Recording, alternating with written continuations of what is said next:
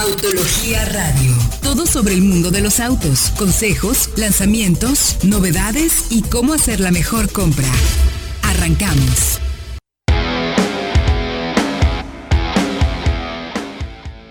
Hola, ¿qué tal? Muy buenos días, bienvenidos a esto que es Autología Radio, transmitiendo desde el 105.9 de FM con el gusto de siempre, acompañándolos en este sabadito lindo para darles la mejor información, como todos los sábados, como todos los jueves y como lo hacemos todos los días en autología.com.mx.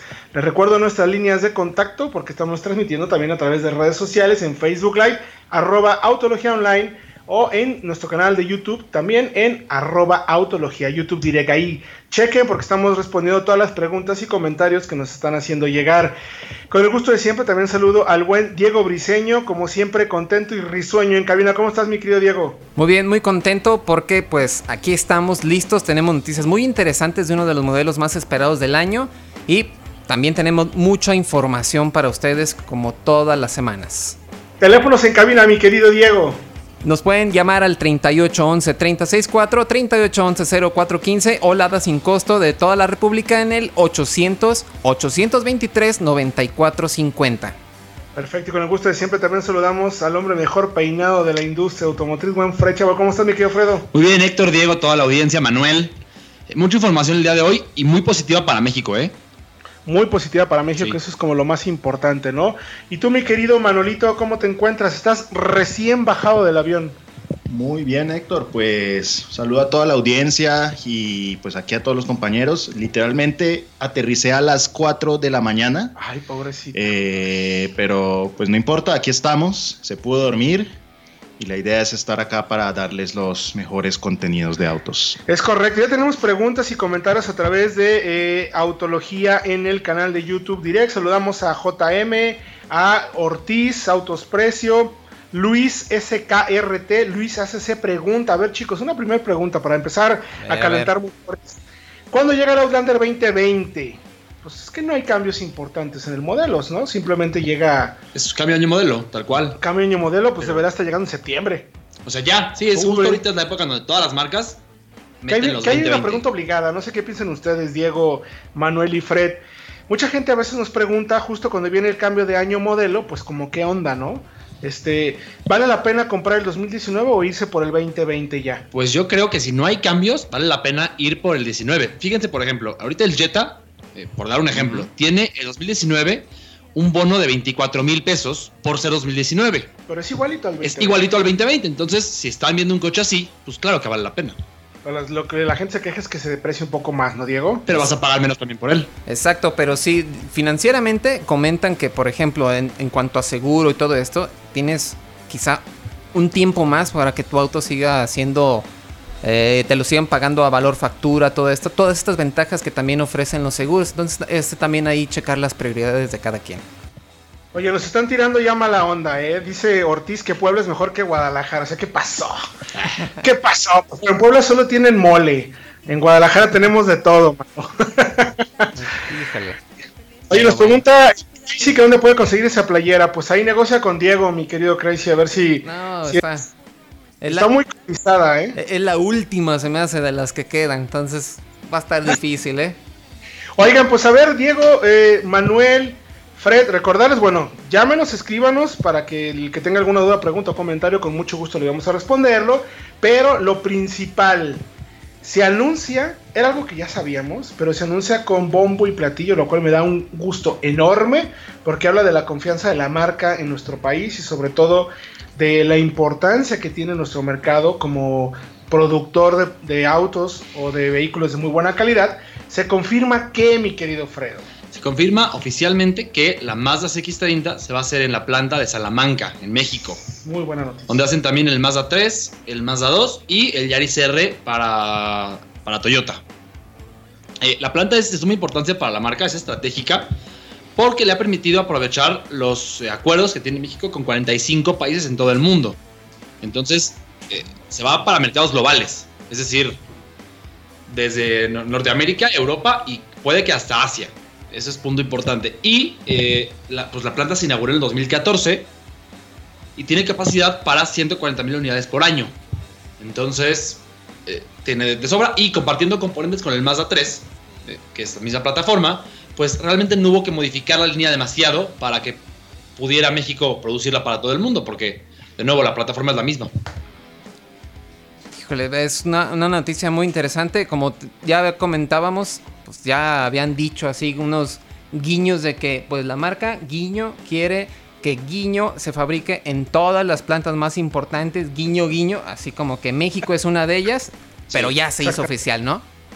Exactamente, exactamente. y de hecho, eh, creo que a ti te, lo confirmó Marumoto San en el lanzamiento en Ginebra. En el lanzamiento estuvimos platicando, es al calor de una cerveza. No, en una entrevista, la verdad, o sea, muy, muy formal el tema y todo, pero a ver, nosotros le preguntábamos, eh, Mazda México es, eh, hay un cariño especial porque fue la primera planta fuera de, Japón.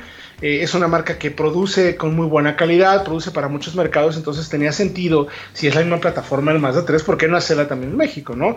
Y él nos dijo tal cual, literalmente, que sí, que le interesaba mucho que se fabricara. ¿Por qué? Porque además se reducen costos, simplemente. O sea, es mucho más accesible fabricarla en México que en Japón para llevar a Estados Unidos. Así de fácil, ¿no? Hay que trasladarla desde trasladarla Japón. tal cual, ¿no? Sí, es mucho más sencillo. Y bueno, como dices, la primera planta de Mazda fuera de Japón. Tampoco es algo, o sea, no es poca cosa para nada. Mazda era una marca que producía autos siempre en casa. Que hayan decidido salir de Japón y venir a México, pues tiene que ver con que hacemos autos de gran calidad aquí en México. Es correcto. ¿Cómo ves, mi querido Manolito? También tiene que ver con su estrategia de crecimiento. Hace unos 10 años era impensable tener una planta en México con esta capacidad anual que pues ciertamente apunta a mercados pues, como, el, estadounidense o el mismo mexicano y también para Latinoamérica, porque antes a Latinoamérica se surtía desde otros lugares, pero no al volumen que se prevé ahora. Entonces, quiere decir que a Mazda ha funcionado muy bien esa estrategia que crearon de mejora de producto y es una estrategia que ya cumple unos 15 años y que ahora simplemente están ya estableciendo y dejando más sólida. De hecho, viene una pregunta obligada que nos hace el señor Ortiz a través de YouTube Direct. A ver, con la llegada de las X30, ¿se inflará el precio de las X5? Es una buena pregunta porque hay que ubicar las X30 en el mercado. Sí, pero yo creo que no. Si acaso lo que podría suceder es que saliera la versión de entrada de las X5, la versión I, para dejar espacio a las versiones top de las X30, porque realmente está abajo. Yo no creo que se inflen como tal, si acaso le podrían quitar una versión, es la que queda 2 litros, pero de ahí en fuera yo creo que no. Es correcto, o sea, dudo mucho que, que llegue a... Y probablemente creo que se puedan incluso encimar un poquito, ¿no? Sí. Quizás en precio. O sea, que la versión tope de las X30 esté encima de la versión de entrada de las X5 y que ahí dependa un poco más de la gente que prefiere el espacio de las X5 o un poco más el diseño y ese, aspecto tipo coupé de las X30. Ahora, recordemos que la marca se va a quedar con CX3, CX30, CX5 y sabemos que ya registraron CX20. Todos, desde CX10 hasta CX90. Hasta CX90. Entonces pues. vamos a poder esperar eh, muchísima información en ese sentido. Entonces vayan a autología.com.mx porque tenemos ahí toda la información para que vean qué va a pasar con las X30 en México. Eso va, eso va a considerarse eh, forzosamente que va a haber una muy buena, muy, un muy buen precio para nuestro mercado, ¿no? Otra cosa interesante, fíjense que Checo acaba de confirmar que se queda tres años más, digo, curiosamente va de la mano con los tres años de la Fórmula 1 en México, pero finalmente está bien, ¿no, mi querido Diego? Exactamente, yo creo que se queda con el mismo equipo de que era Force India, ahora se llama Sport Presa, creo. Y bueno, yo creo que también ya es el tiempo que le queda a Checo o se queda en ese equipo. Racing, Point. Racing Point, perdón. Correcto. Y pues en realidad como este año no ha dado unos resultados como se hubiera esperado, entonces o le toca quedarse ahí mismo en ese equipo o de plano ya estaba muy complicado que se fuera hacia otro. Sí, no, se queda y le prometen que va a tener un equipo o por lo menos un asiento un poco más competitivo, ¿no? ya va a ser el, asiento más principal. Ahorita acabo de ver justo la calificación del Gran Premio de Bélgica, le fue bien, está dentro del top 10. Si no me equivoco, arranca 9. Tuvo muy buenos tiempos. Mañana, 7 de la mañana, arranca el Gran Premio de Fórmula 1. Vamos a ver cómo le va. A ver qué, qué, tal. Por lo pronto, vamos a dejarlos con musiquita aquí en Autología Radio. Vamos a poner Aerosmith y esta canción que se llama Jaded. Aquí. aquí en Autología Radio. Súbele. Estamos de regreso ya en Autología Radio, transmitiendo en el 105.9 de FM. Les recordamos nuestras líneas de contacto, arroba Autología Online, arroba Solo Autos en Twitter, o bien ¿A través de dónde también, mi querido Diego? Nos pueden contactar en cabina en el 3811 364 3811 0415 o la alada sin costo de todo el país 800 823 9450. De igual manera, les, les, recomendamos que se suscriban al podcast de Solo Autos, donde tenemos todos los programas de Autología Radio a su disposición en el tiempo que ustedes necesiten. Así que suscríbanse, estamos en Podomatic, en iTunes y también estamos en Spotify. Exacto, solo busquen Solo Autos, el podcast, y ahí van a tener todos los contenidos que hacemos eh, en el día a día. En teoría, ayer íbamos a subir una nueva cápsula de podcast. Pero a ver si En teoría. Pero para variar, nuestro productor algo tuvo que hacer y seguramente no la subió. Le prometo que acabando el programa, el señor la va a subir. Cueste lo que cueste. Se lo garantizamos. ¿Por qué? Porque tenemos la historia de una persona que nos acaba de escribir desde las alturas de California, que es el señor Carol Shelby. Entonces, chequen la historia de Carol Shelby. Acabando el programa, vamos a subir el podcast con todo lo que le pedimos al productor que tuviera listo. Espero que así sea. Bueno, oigan, nos preguntan también ¿Dónde pueden comprar la playera que trae Diego? No se vende, ni por todo el dinero del mundo. No. Ni así sudada como la tiene Diego, no hay problema por eso. Eso, porque también eh, el productor quería vender una suya, pero creo que ya está muy estirada. Ya se ve autología. No, no, eso ya es una carpa, mano.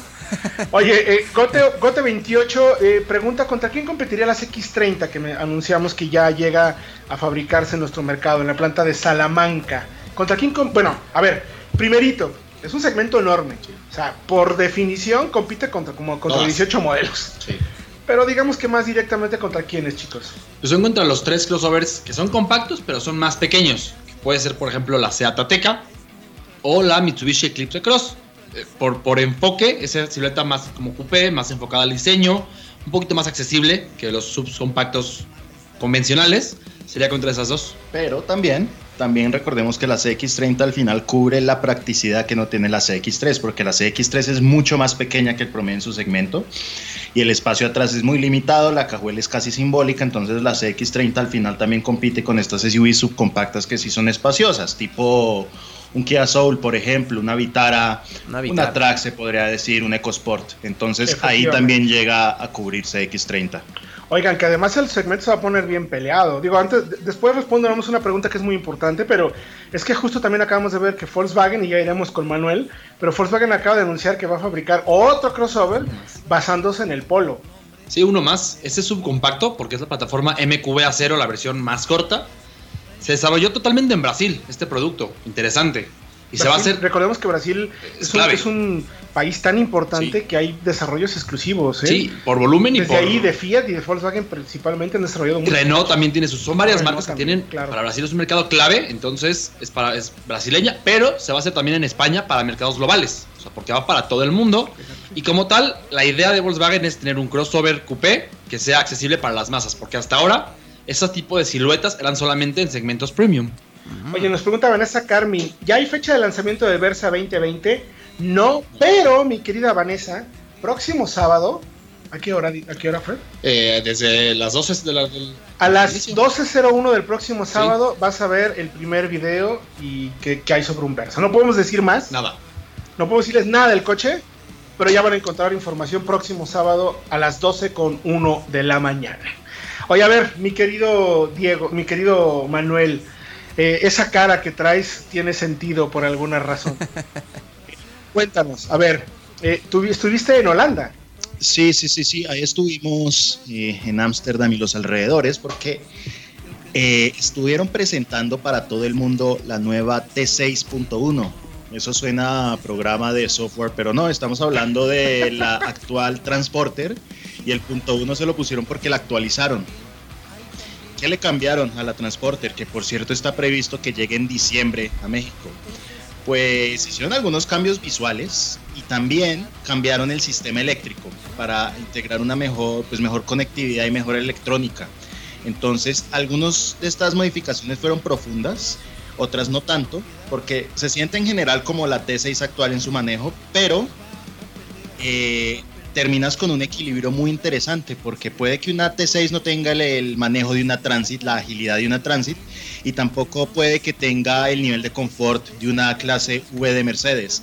Pero quedas con un balance intermedio y un vehículo muy fácil de operar, un vehículo tremendamente práctico, muy eficiente, que ahora de hecho es más eficiente. La dirección, por ejemplo, pasa a ser electromecánica en vez de electrohidráulica y eso ya puede que, y eso ya habilita a la plataforma para que integre sistemas de avanzados de conducción. Entonces era muy curioso estar manejando una van panel completamente básica, asientos de tela, súper rudimentario todo, pero con control de crucero activo.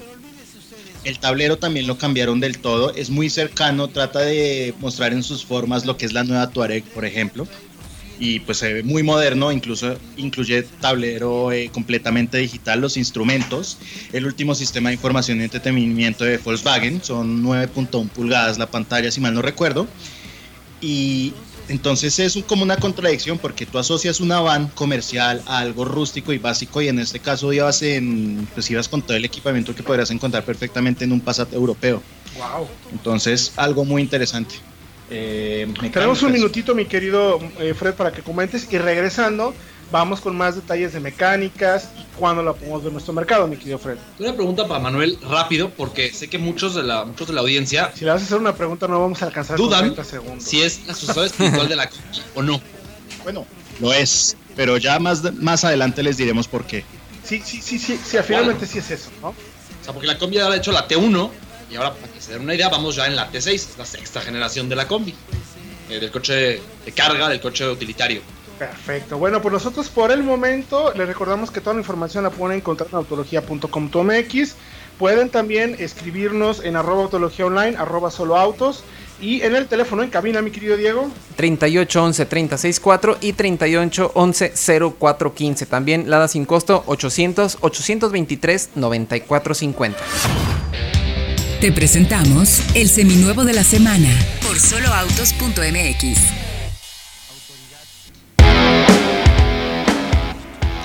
Estamos de regreso en Autología Radios. Les recomendamos que nos llamen a cabina al 3811 364 3811 0415 o Lada sin costo de todo el país en el 800 823 9450, de donde por cierto ya tenemos unas preguntas que vamos a contestar enseguida, pero antes también les recomendamos que también nos pueden seguir en nuestras redes sociales en arroba autología online, estamos en Twitter, también estamos en Facebook y estamos haciendo la transmisión a través de YouTube Direct y Facebook Live, así que si no se han conectado, por favor háganlo en este momento o si no, también se pueden suscribir en el podcast de Solo Autos donde pueden tener toda la información acerca de los autos al momento que ustedes lo requieran. Y bueno, vamos con preguntas. Tenemos una pregunta dentro de los teléfonos en cabina de Carlos Blancarte que dice cuál me recomiendan, Sportage o Tucson, ambas en versiones más equipadas. Sportage, ¿no? Eh, Tiene más nivel de equipamiento. Yo he manejado las Sportage y me quedaba con las Sportage, me parece. Sí, sobre todo. El nivel de equipamiento tiene ya un poquito más de, cosillas por ahí. Más gadgets. Sí, tiene más gadgets como alerta de cambio de barricario involuntario. Exactamente. Si no me equivoco, el alerta de punto ciego también. Entonces, y un control de velocidad de crucero adaptativo o no. Ese no estoy seguro. sí, sí, sí lo tiene. En la versión más equipada sí lo tiene y es bastante efectivo. Y además tiene también alerta por colisión, si no me equivoco, nomás que es a baja velocidad. Eh, eso sí también. kilómetros. Una alertita nada más. No es, que se frene. Está integrado al radar y también pues asistente por cambio voluntario de carril. Correcto. creo por lo que recuerdo de, de las generaciones pasadas que la Sportage es un poquito más dura, un poquito más firme en puesta a punto, cosa de nada, ve a manejarlas. Y sí, maneja las dos. La verdad es que no te vas a equivocar con ninguna, con ninguna de las dos. ¿Qué otra pregunta, mi querido Dieguiño? Javier Navarro también pregunta que. ¿Cuál recomendamos? No, perdón, es José Guzmán. ¿Cuál es el mejor, Aveo o Cavalier? ¿2019 el Aveo o 2020 el Cavalier en las versiones intermedias? Cavalier. Cavalier. Es que no son rivales. No, es más grande el Cavalier, pero si está yendo por un año más nuevo, un año modelo más nuevo en el Cavalier. Sí, claro. Y va por la misma versión, que es equivalente más o menos, pues yo me iba por el Cavalier, es más amplio. Cavalier. La, verdad es que los dos los hemos manejado y nos han dejado bastante satisfechos. Son vehículos de entrada suficientemente buenos, la verdad. Oigan, hubo una pregunta que me gustaría que comentáramos antes de ir contigo, Manolito, y ya tú nos dirás el, el ritmo, mi querido Diego, pero Eh, había una pregunta, ¿dónde está? ¿Dónde está? Alguien que preguntaba por el Ángel Frausto decía, ¿cómo ven la propuesta que traerá Chevrolet en los próximos días? Me refiero al Onix 2020. A ver, una precisión, que lo estábamos comentando fuera del aire. Eh, Grupo General Motors, FCA eh, y Ford, que son los que recuerdo son los principales, todos tienen, bueno, también Volkswagen. Y Nissan. Volkswagen Nissan. Todos tienen centros de ingeniería y de análisis desarrollo de producto en México. México lo consideran uno de los países eh, más severos en cuanto a altura, calidad de combustible, calidad del aire, Climas. calidad de carreteras, etcétera. Y todo eso lo usan las marcas para precisamente probar sus autos. Entonces es muy probable que puedas ver vehículos que están en desarrollo de evaluación y que no son para estos mercados. Lo del Onix no hay ninguna confirmación de la marca. Chevrolet tiene todavía Aveo y Cavalier, que son muy buenos productos. No han anunciado nada del Onix al momento. Sí. Y de hecho, para que se den una idea, General Motors tiene una prueba que es tal cual la carretera libre de Toluca hacia abajo, o sea, Correcto. hacia la Ciudad de México. Probar que los perros no se fatiguen. Si no se fatigan, pasan. Y esa prueba está estandarizada para todo el mundo. Efectivamente. Para que se hagan una idea. Efectivamente. Sí, y pues como, a ver, como bien dice Héctor y como bien dice Fred, es un centro de desarrollo o más bien es un, es un centro de ingeniería, De ingeniería, en donde correcto. puede haber autos que pueden venderse en otros mercados y no necesariamente en México. Yo en su momento vi el Buick Verano que se vende en China, que nunca estuvo en México, y lo estuvieron probando con camuflaje aquí. Y no quiere decir entonces que lo fueran a vender acá por más que el auto no lo tuviera ahí al frente. Sí. Ortiz pregunta, ¿una Seat Tarraco FR habrá? Ya Eh, hay una. presentaron en la, en la semana. Ya, ya hay una, correcto. Sí. No sabemos cómo va a llegar o si vaya a llegar a México, pero tiene un tren motor híbrido enchufable. Frausto dice, se congela mucho la transmisión o es mi internet, es el tuyo, Frausto. Hoy Ah, sí le ¿verdad? echamos dinero al, aquí a la. Échale 20 Hoy sí, hoy sí estaba bastante bueno con nosotros, entonces sí debe de ser contigo. contigo. Este, por último, una, una llamada también de Javier Navarro nos pide el teléfono de soloautos.mx. El teléfono es 3848 8808. Repito, es 3848 8808, pero también te puedes contactar a, través de arroba soloautos en Twitter, también en Facebook estamos ahí. Mi querido Manolito, entonces nos faltaron motores de T6. Sí, T6, pues estuve manejando cuatro versiones distintas, todas con un 2.0 TDI, que a México es de esperar que llegue con 150 caballos y una caja manual de 6 cambios, además de la opción de una DSG de 7 cambios con los embragues ya en aceite para pues, que sea robusta a largo plazo. Es un gran conjunto mecánico, la verdad no, no le pides más. Si es con tracción simple, porque también habría, había tracciones 4x4 que no creo que lleguen a México. Si es con tracción simple, la aceleración es más de lo que vas a necesitar jamás para un vehículo de este tipo. Y Volkswagen de México está haciendo un esfuerzo para que llegue con especificación Euro 6, porque a finales de 2020 fábrica ya va a dejar de hacer versiones que no sean Euro 6, entonces eventualmente de todas maneras va a terminar siendo Euro 6. Es más, tú abres el cofre y ves que el sistema anticontaminación, el tema del catalizador y todos estos ductos, todos los filtros, son incluso más grandes en conjunto que el motor. Entonces es Sí, muy interesante.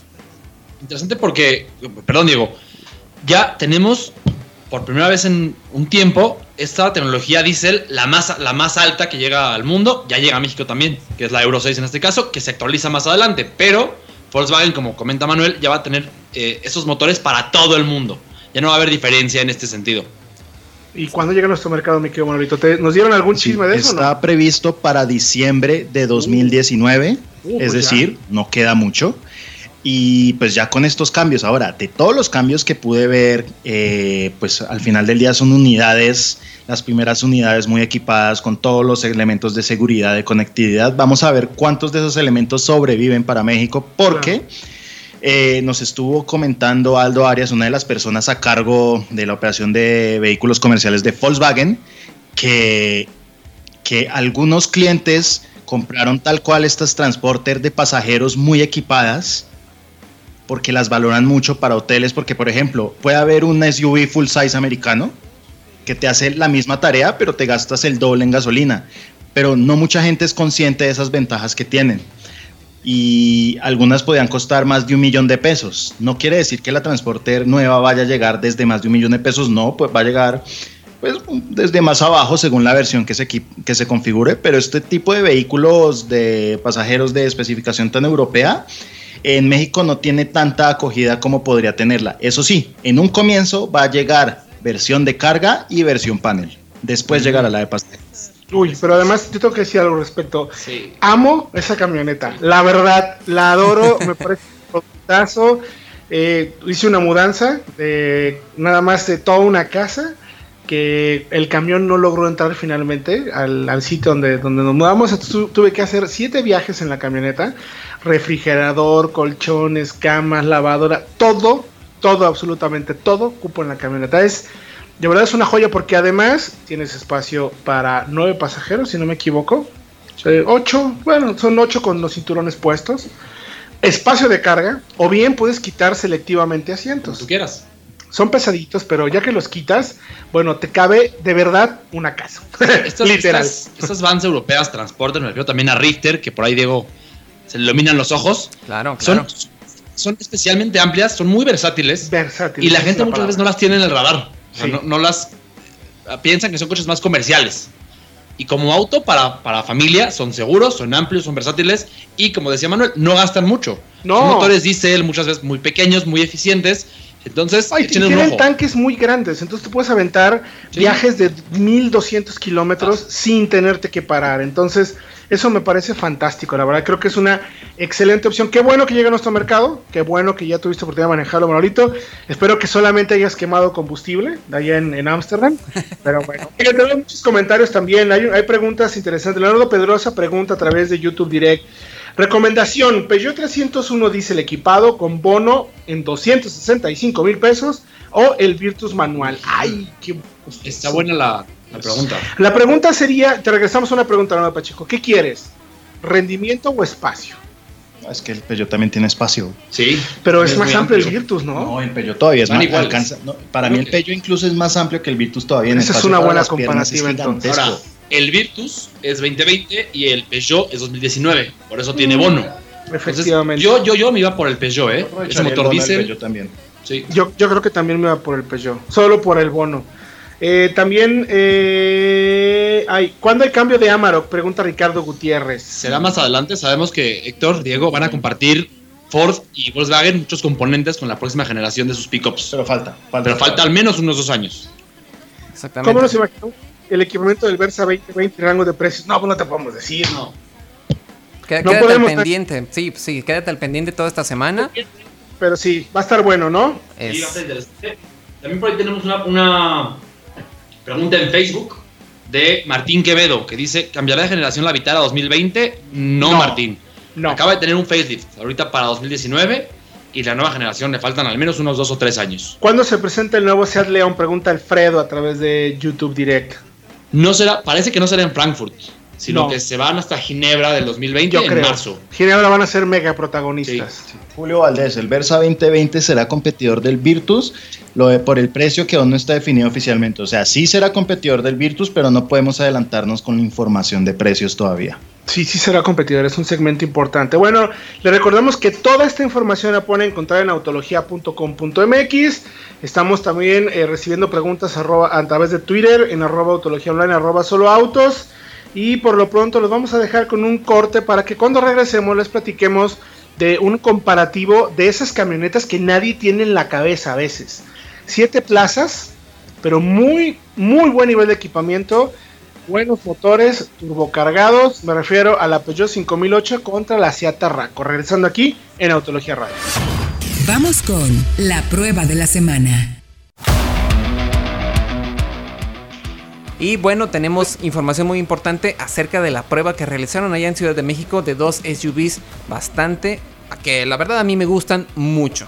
Tienen mucho en común y como comentabas antes de salirnos del aire, quedan como fuera del radar de todos. ¿Y cuáles son? Sí, no, no, no son camionetas así que la gente diga, ay, tengo en la cabeza una tal pero son muy buenos, ¿no? Sí, es que al final parte de nuestro trabajo también es mostrarle otras opciones que hay en el mercado, que abran un poco más su mente y pues que se den cuenta que hay alternativas que podrían ser una sorpresa para ustedes, pero que seguro no consideraron en un comienzo porque lo normal para muchos es, no, eh, no, pues me voy por las dos o tres marcas de siempre, pero no, eh, Peugeot 5008 y Seat Tarraco O sea, son la demostración de cómo va el mercado de los SUVs y que es todo lo que todo el mundo quiere, porque una 5008 hace unos años era un monovolumen, tipo un Zafira, y la Tarraco no existía. La Tarraco lo más cercano que podíamos encontrar era el Seat Altea XL o el Seat Altea Freetrack, que era un XL con plásticos negros y un motor más grande.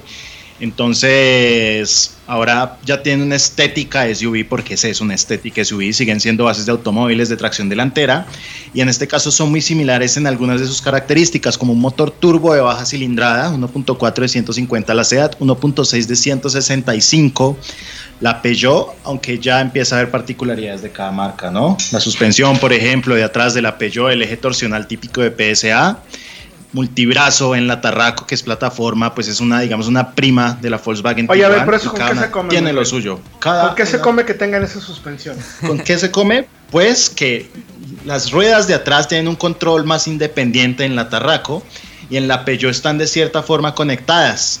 Pero eso sí, eso no afecta en ningún caso la seguridad o la agilidad de ambas. De hecho, la Peugeot en teoría es una suspensión más primitiva, pero termina siendo un poco más ágil por un setting algo más rígido de los amortiguadores. Sí, eh, quitemos eso de la cabeza de que ese tipo de suspensiones son malas o esas arquitecturas, porque finalmente si alguien trabaja bien esas, esas suspensiones, son los, son los, europeos. ¿eh? los europeos. Y además algo impresionante de la Peugeot es que siendo prácticamente el mismo tamaño de la Tarraco, es que es 200 kilos más ligera y eso la ayuda mucho sobre todo en el desempeño. 200 kilos. Sí, yo, ni siquiera, yo checando los datos, o sea, me, me, sorprendió. Y es que además ambas son plataformas modulares, o sea, la nueva generación de plataformas que lo que colabora es Bajo peso, buen manejo y versatilidad, sobre todo también tanto en motores, espacios y costos. Sí, y es que esa ligereza precisamente es uno de los puntos más fuertes de la plataforma MP de Peugeot. Porque incluso en el MP2, MP2 sí, la, nueva generación, la, la 308 el 308, perdón, pesa 1200 kilos con la misma plataforma, que son 150 kilos menos que un Golf, por ejemplo. Por ejemplo. O sea, son, tiene como tal, la Tarraco es más sólida, lo platicamos Manuel y yo, y creo que la 5008 es más ágil a pesar de la suspensión. Para que se den una idea, por favor, quitémonos de la cabeza eso de que eje torsional es malo y multibrazo es bueno. Hay más allá. Sí, no, eh, eh, es un trabajo ingeniería Hay más allá, decía la tortillera. cada uno tiene su encanto. Eh, de la SEAT nos vamos con una propuesta un poco más convencional, o sea, en decoración es algo más desenfadada que una Tiguan pero se siente de gran calidad el armado, nos da más confianza el armado a mediano y a largo plazo. Es finalmente Bach, ¿no? Sí, exactamente. Pues el grupo Volkswagen siempre ha tenido mucho enfoque en eso, se nota una calidad a mediano plazo muy interesante que, que podría ser muy robusta, obviamente siempre que la mantengan bien. Claro, tampoco se han atascado. Y la Peugeot es más propositiva en su interior, está llena de ciertas curiosidades, o sea, esta versión GT Line que nos dieron tenía hasta ambientadores, tenía tres, dos o tres fragancias distintas sistema de Oye, Pero a ver, ¿sí, se notaba la diferencia de las fragancias? Y sí se notaba la diferencia de fragancias. Pues yo tengo el, olfato yo me, yo me tomé la, yo me di a la tarea de notar la diferencia de fragancias para que vean cómo, cómo probamos los coches aquí en Autología. Sí, claro. Yo chequé los masajes, ¿eh? sobre todo el de la lumbar ya por mi edad. Con la Peugeot me pasó algo muy curioso, porque cada que me subía tenía que volver a aprender en dónde había dejado todos los mandos. El aire. Bueno, sí. El sistema de infoentretenimiento es, es más como buen francés complicadísimo. Pero, pero es interesante porque tienes un diseño más elaborado con esos botones como eso verde, aluminio. Sí. O sea, es muy emocional el diseño de la Peugeot. Pero eso sí, en cuanto a practicidad, porque recordemos que ambas son al final para siete pasajeros. De entrada, la tercera fila es para niños, es de emergencia si acaso, es temporal, o sea, nos cabe si acaso Luisito y eso que haciéndolo doblar las piernas. Si quieren por la misma cantidad de dinero, tres filas reales, váyanse por una Sorento o una CX9 que les puede costar hasta menos. Porque aquí la ventaja es más de, es, un conjunto, un equilibrio entre funcionalidad, pero también de un costo de mantenimiento más bajo y de más maniobrabilidad en ciudad. ¿no? Estilo. Y Hay mucho estilo en ambos. Es un muy europeo, porque siguen siendo compactas. Hablábamos de las X30, que es de las más pequeñas, estas son de las más grandes. Y como tal, es muy europeo. Los europeos no compran una, por ejemplo, una Sorento o una Explorer. No, jamás. Esto es lo más grande a lo que llegan. Entonces eh, va mucho para sus ciudades y para sus calles. Son más prácticas en, cuanto a cómo aprovechan el espacio. Pero se manejan muy bien. ¿Tú qué piensas, mi querido? ¿Tú con cuál te quedabas? ¿Preferirías el estilo de Peugeot o la solidez de, de Tarraco? No, definitivamente todo el estilo de Peugeot. La verdad es que cuando la probamos aquí en Guadalajara, que quedamos encantados con la 5008, a pesar de que la tercera fila de veras sea muy restringida, que por cierto, déjenme decirle que hay comentarios en YouTube de maltrato eh, a Luisito, oye, que le aplastaron las piernas ahí cuando están haciendo la grabación, ya están quejando que lo, lo- nos van a acusar con derechos humanos, oye, con, con el DIF, porque estamos maltratando niños. no, bueno, a ver, sí son justas, como bien menciona Manuel, pero eso entendemos, esa es la, re- es la reinterpretación de una camioneta grande para el mercado europeo.